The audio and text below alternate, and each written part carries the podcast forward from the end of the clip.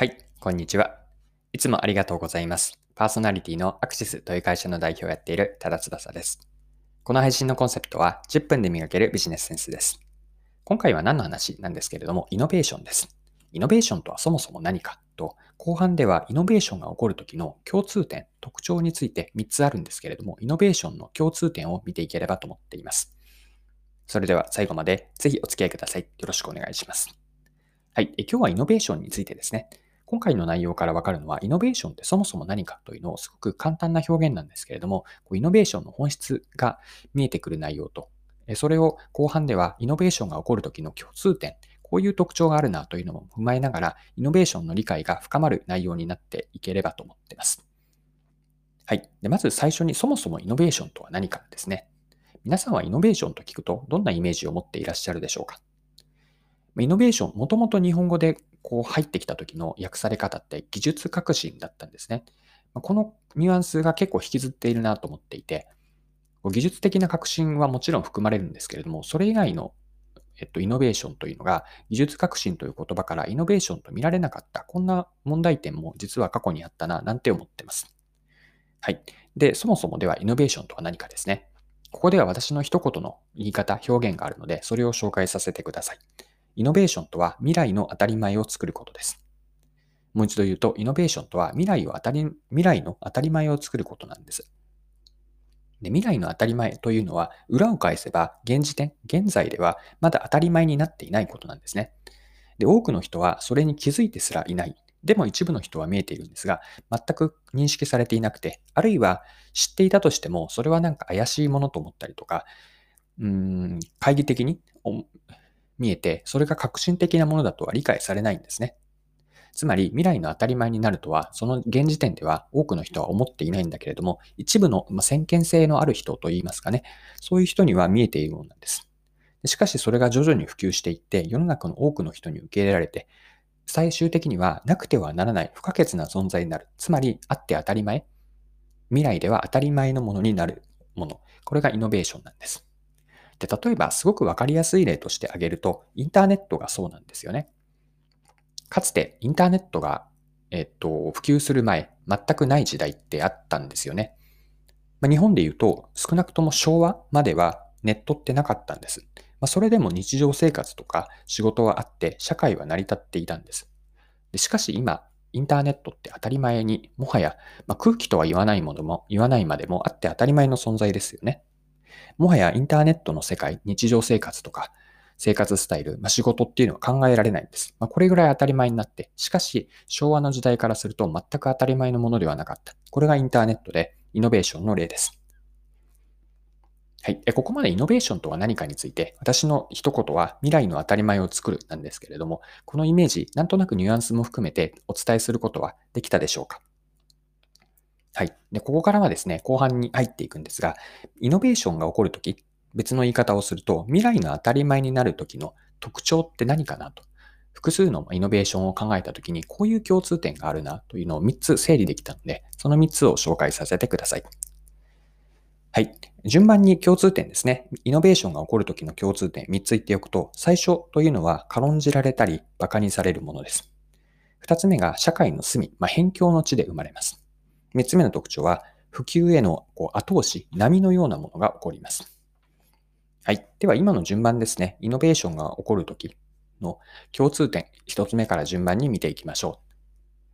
はい。1つ目の共通点は、馬鹿にされることですね。軽んじられます。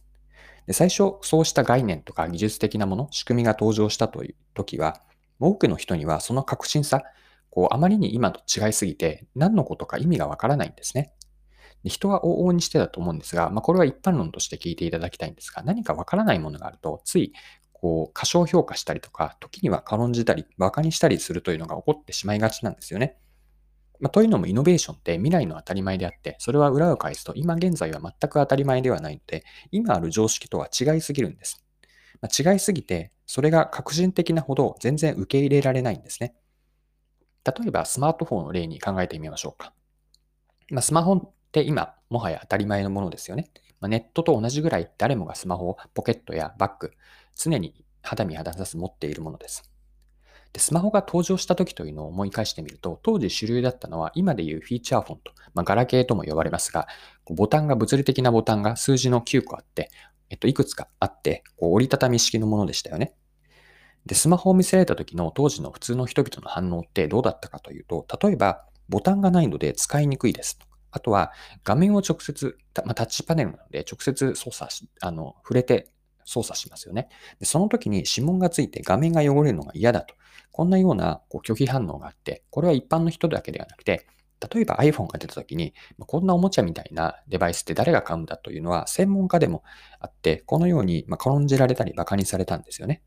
しかし、まあ、それが未来の当たり前になると、それは受け入れられているんですが、当時登場した時というのは革新的すぎると、このように専門家も含めて軽んじられたり、多くの人から馬鹿にされるもの。これがイノベーションの一つ目の特徴です。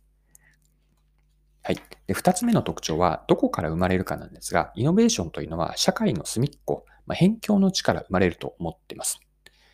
えというのは、こう辺境と本流、まあ、主流があったとして、本流の方では今ある常識がベースになっていて、まあ、人々はそれを前提にして日常生活とか、まあ、仕事、仕組みが回っているんですよね。ということは、未来の当たり前になるという今の当たり前とは大きく違うものは、主流からはなかなか生まれにくくて、まあ、それがつまりは、こう、企業であれば、こう辺境の地、出島のようなところだし、社会の隅っこ、誰も注目していないような橋の方で生まれるんです。まあ、つまりは、今ある常識の影響が及びにくいところ、こんなところで生まれると思うんですね。で、これも同じ例で、先ほどのスマホの Apple の例を取り上げますが、Apple のスマホといえば iPhone ですよね。で、今でこそ Apple というのは iPhone を売っている会社というイメージ、認識がありますが、iPhone 以前というのはそうではなかったんですね。Apple はどんな会社として人々から見られていたかというと、音楽、携帯音楽プレイヤーの iPod、またはパソコンの Mac という会社で全く携帯電話の、メーカーというイメージはなかったんです。まあ、携帯電話のデバイスの業界では、辺境であるこう Apple ですね、隅っこの方にいた Apple からこうイノベーションが起こったというのは、すごくこれを端的に、これをというのは、社会の隅っこから、業界の隅っこから、あるいは外側から入ってくる。これもイノベーションが起こるときの共通点で2つ目だと思いました。はい。で、3つ目の共通点ですね。普及への後押しがあることです。で、えっと、普及への後押しというのは何を言っているかというと、えっと、イノベーションの中でイノベーター理論があって、イノベーター理論というのは、順番に新しいテクノロジーとか技術が普及していくときに、こう真っ先に飛びつくイノベーターとかアーリーアダプターがあって、次にマジョリティ、アーリーマジョリティとレイトマジョリティ、まあ、全体では68%と言われているんですが、34%ずつのアーリーマジョリティとレイトマジョリティという人がいて、そこまで行くと一気にこう分岐点を超えて、分水嶺を超えて普及していくという考え方です。で、イノベーター理論からさらに展開されたキャズム理論というのがあるんですね。キャズム理論というのは何かというと、キャズムというのは溝を意味するんですが、えっと、今のアーリーアダプターとアーリーマジョリティの間には溝があって、それは何かというと、その溝、ティッピングポイントを超えて初めて普及するという考え方なんです。で、この、えっと、キャズムを超えられるかどうかが、イノベーションが本当に未来の当たり前になるかどうかの分岐点、試金石になると思っていて、でそれは何か、こう、社会のこうムーブメント、時流に乗るっていうのがあると思っているんですね。で、スマホで言うとどういう波があったかというと、私は 3G 回線の実現があったからだと見ています。まあ、ネットワークがすごく速くなって、高速のよ、えっと、データをやり取りできるという 3G 回線が普及したという、ここの波にうまく乗れた。まあ、iPhone3G というのもありましたが、ここが、えっと、スマホが単に、えっと、良いものだけではなっただけではなくて、こう社会的な、こう今のはインフラのネットワークですけれども、そうした後押しがあって、初めてインフラに乗ってスマホというイノベーションがこう普及していった未来の当たり前、今現在では当たり前になったと考えます。まあ、これが普及への後押しがあるというイノベーションが実現するときの特徴の3つ目でした。はい、そろそろクロージングです。今回はイノベーションについてでした。最後に簡単に内容をまとめておきますね。で大きく2つのことを話をして、イノベーションとは何かと、イノベーションが実現するときの特徴3つでした。前半のイノベーションとは何か。これは私の一言なんですが、イノベーションとは未来の当たり前を作ることです。